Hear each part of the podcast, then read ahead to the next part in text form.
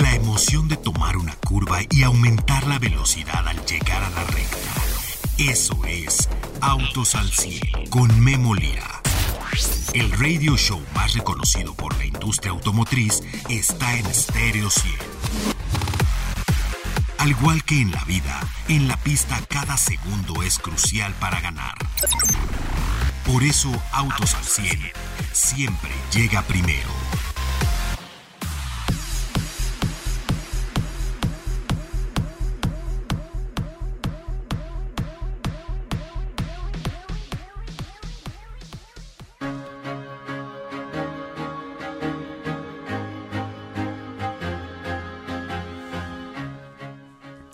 Volkswagen, Audi, Porsche se unen con Scout Motors e implementarán puerto de carga estándar norteamericano en sus futuros vehículos eléctricos. Esto seguramente también se va a poder implementar en México. Las tres marcas del grupo Volkswagen están explorando soluciones de adaptadores para que los vehículos que el día de hoy tienen y que son existentes tengan eh, bueno, pues accedan a las redes supercargadores de Tesla. Como usted sabe, bueno, pues estos supercargadores han sido clave para que Tesla crezca tanto en Estados Unidos. Y bueno, a partir de 2025, estas marcas ya están haciendo. Mire, abrir los puntos de carga. Eh, obviamente, mire, el símil, si usted todavía no ha cargado un vehículo, el símil es, por ejemplo, Usted puede entrar a la toma de corriente de Norteamérica, que no es la misma de Europa, que no es la misma de Asia, que hay algunos otros países que son totalmente diferentes. Ponemos un adaptador al teléfono, computadora o en el mismo hotel usted pide un adaptador y usted puede conectarse a la red eléctrica y ya cargar sus dispositivos. Bueno, con los coches pasa igual. Hay muchos cargadores de diferentes y sobre todo los Tesla que se han puesto muchísimos. Bueno, pues ahí que además son con una eh, pues son super cargadores, no nomás son cargadores. Bueno, pues ahí con esto para abrir a todos, mientras más autos eléctricos que cree las marcas que venden eléctricos se benefician más y una de ellas pues es la más grande ahorita en Estados Unidos que es Tesla. Se llama Electrify America. Anuncia que trabajará para fortalecer el conector NAX en las estaciones de carga para 2025 en América del Norte. Además continuar brindando soporte para el conector, el conector CCS que es el que tienen los vehículos. Y así Volkswagen mantiene el compromiso de mejorar la experiencia de carga a través de estándares abiertos de interoperabilidad. Mientras más abrimos los cargadores a todas las marcas, estandarizamos que no importa si eres asiático, norteamericano, europeo, puedas cargar en cualquiera, hay adaptadores, pues imagínense, es una gran noticia para los vehículos eh, eléctricos porque ahora los clientes también tienen una gran noticia que los pueden conectar donde sea, en las carreteras, en eh, pues en las ciudades, etcétera, todo donde están los cargadores de Tesla. ¿Cuántas veces? Imagínense aquí en México pues si usted tiene un vehículo eléctrico, quizás de los que me escuchen muy pocos tengan un vehículo 100% eléctrico, pero esto se va a exponenciar, o sea, estamos viendo llegar cada día más vehículos eléctricos, el rango muy bueno, el precio muy bueno y bueno, pues ya no tiene que usted ir a la gasolinera. Y mientras más cargadores de casa se ponen, más rápido los ponen, más estandariza, más eh, la CFE, bueno, pues puedes actuar mucho más rápido, etcétera, así es que pues esto está dando la parte eléctrica de la movilidad que sin duda es lo que está surgiendo al día de hoy. Vamos a ver en 10 años cómo está esto. Pero bueno, ya con esto los vehículos y los futuros clientes ya tienen donde cargar o más puntos de carga. En México nos han declarado que para el próximo año las principales las principales carreteras turísticas del país y de negocios, o sea, México hasta San Luis, México Acapulco, México Veracruz, la carretera de Ensenada, este, Querétaro, Celaya, todo eso va a empezar a electrificarse y ahí vamos a tener esta nueva cultura. Así es que bueno, pues Volkswagen sale hoy y nos dice acerca de esto. Sin duda, bueno, pues estamos viendo cómo están cambiando las reglas para la movilidad eléctrica. Seguramente será algo de lo bueno. Y mire, el día de hoy también le voy a comentar acerca de lo que es Jack Motors. Ustedes seguramente han oído hablar de Jack. Jack es uno de los principales fabricantes chinos en México. Ya lo, ya hacen muchísimos Jack en México. Eh, y bueno, pues eh, el día de hoy anuncia. ¿Qué cree usted que una marca de alta tecnología que tiene eh, vehículos eléctricos, etcétera, pueda hacer con Huawei?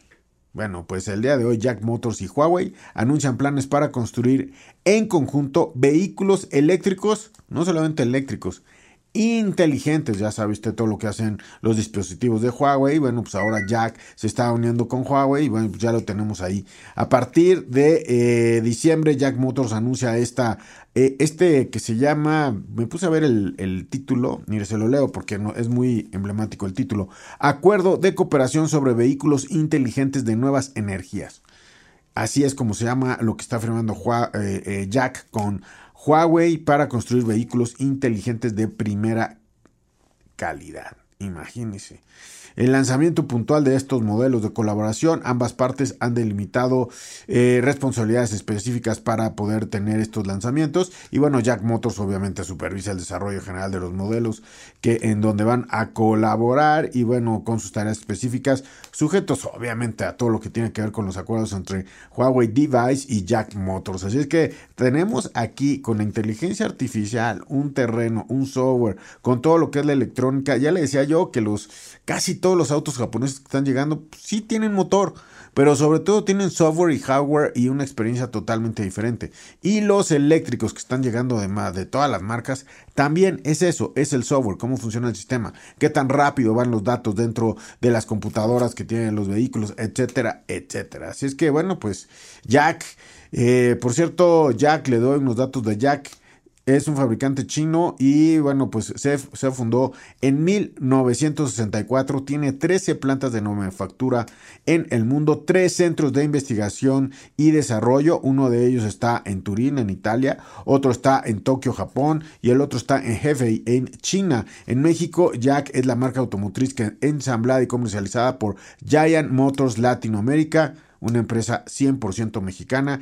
Más de 16 años de Giant, eh, tengo el gusto de conocerlos a la familia Masri. Y bueno, pues la planta está ya en Ciudad Sagún Hidalgo y hoy a nivel internacional con Huawei. Vamos a ver hasta dónde llegan. Por cierto, eh, le voy a dar qué vehículos son los que están como pues, comercializan muchísimo, hasta pickups y, y, vehículos eléctricos, etcétera. Bueno, pues eso es lo que está afirmando. Hacia allá vamos, hacia allá vamos, hacia la electrificación. Yo soy Memo Lira, esto es Autos al 100. El día de hoy arrancamos.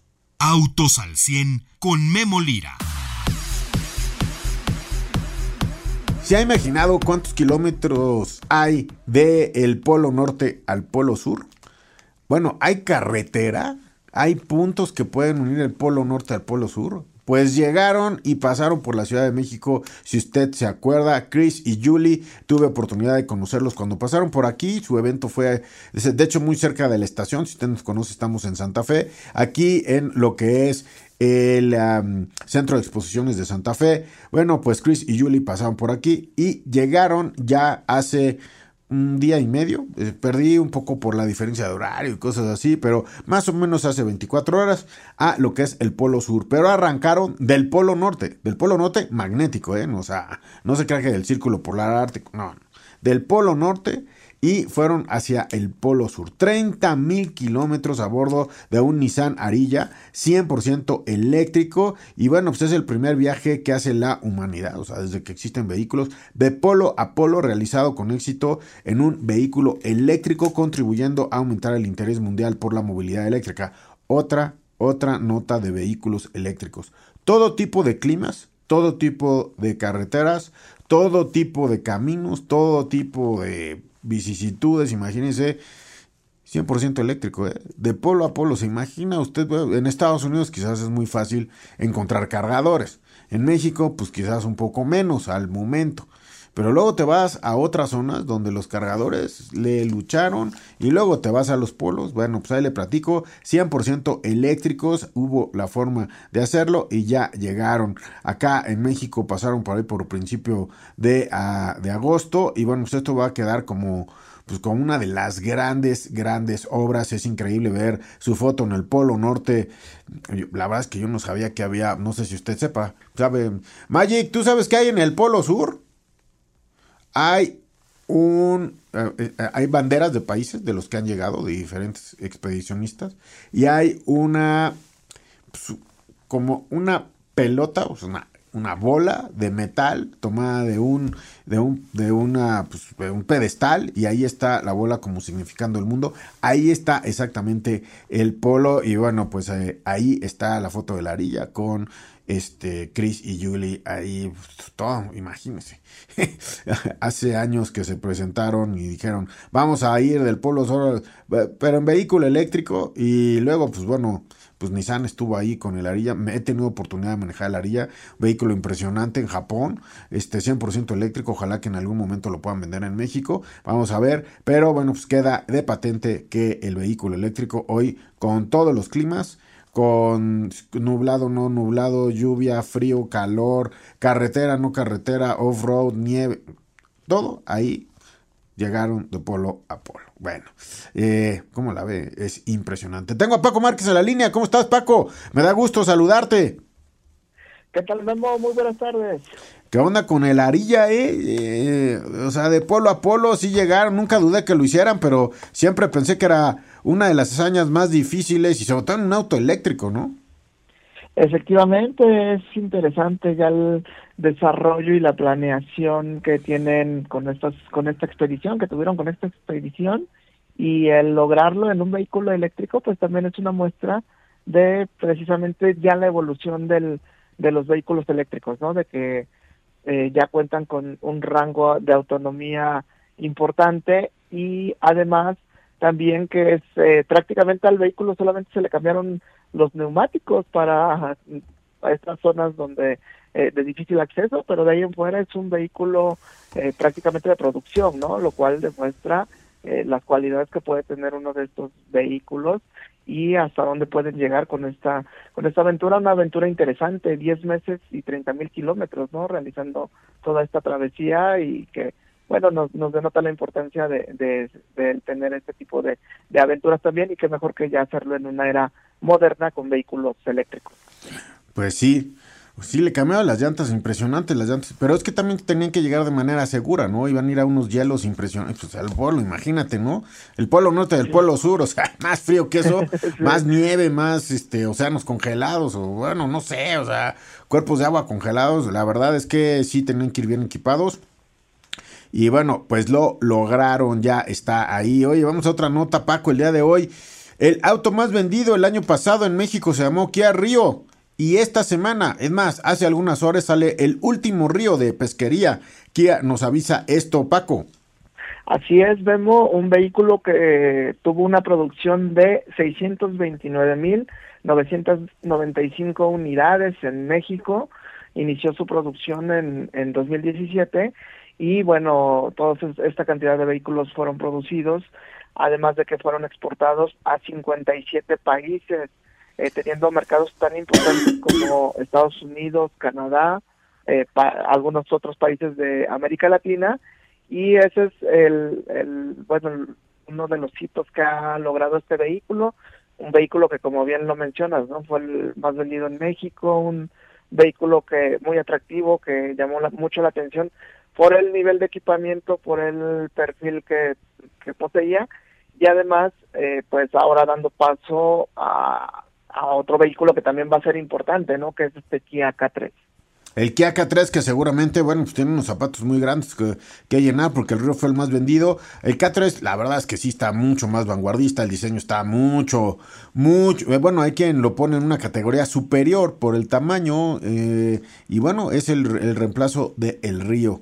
Y bueno, pues ahí veremos el próximo año. Este año entre Río y cambio a K3, bueno, pues no vamos a tener la estadística completa, pero el próximo año vamos a tener un año completo ya de venta y producción de K3 y ahí los vamos a comparar, Paco, a ver quién es quién y a ver cuánto cuánto es, eh, bueno, quién vende más hasta noviembre.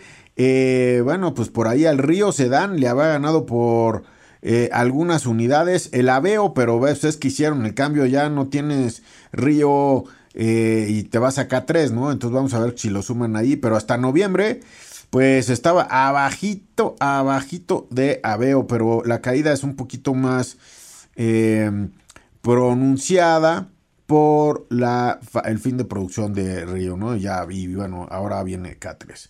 Eh, Paco, ¿te parece si vamos a vamos un corte y regresamos porque tenemos tenemos más noticias de la industria para que usted sepa y haga una eh, decisión de compra importante en su familia este fin de año. Paco, no me cuelgues, vamos a un corte y regresamos con ustedes. Ajusta los espejos retrovisores y pisa el acelerador. Continuamos en Autos al 100. Bien, regreso con ustedes, amigos. Eh, Paco Márquez, SUV híbridas enchufables. Estas, amigos, ustedes las enchufan todos los días en la noche y al otro día tienen 30, 40, 50, 60 kilómetros. Aquí hay una comparativa. ¿Y quién la puso en papel? Paco Márquez. Efectivamente, Memo, tenemos eh, modelos que vamos desde modelos compactos hasta dimensiones más amplias. Empezamos contigo 8 Pro E Plus. De ahí partimos hacia MG EHS, además de que tenemos también eh, Mini Countryman Plug-in Hybrid.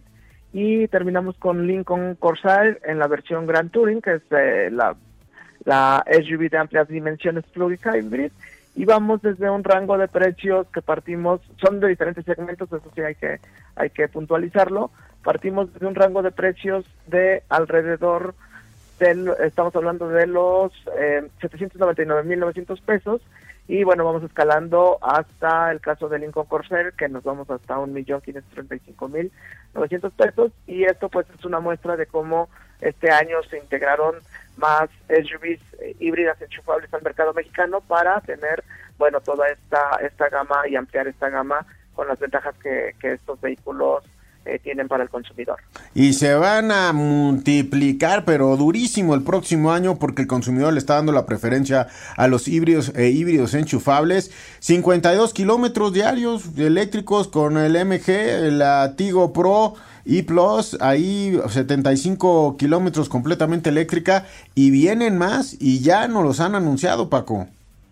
Sí, esa es una de las grandes ventajas, ¿no? Que estamos ya en un rango considerable partimos, digo, la, la, la que tiene, digamos, el menor rango sería 50 kilómetros, pero ya estamos hablando de una cifra considerable, ¿no? Con 75 kilómetros, eh, que es eh, algo que, bueno, vamos, difícilmente eh, podemos ocupar esos 75 kilómetros en ciudad, y eso es una gran ventaja que es también parte de las especificaciones de estos vehículos, que en ciudad pues podemos circular completamente eléctricos y ya cuando salimos a carretera es cuando se utiliza el motor de combustión, ¿no? Que tenemos un gran rendimiento en estos vehículos precisamente porque vamos con motores de cuatro cilindros en todos los casos y tenemos eh, esta, esta doble ventaja, ¿no? Lo cual pues permite tener un consumo de, combustible eh, muy atractivo para el consumidor, además de que bueno tenemos unos rangos de, de potencia también que son bastante interesantes.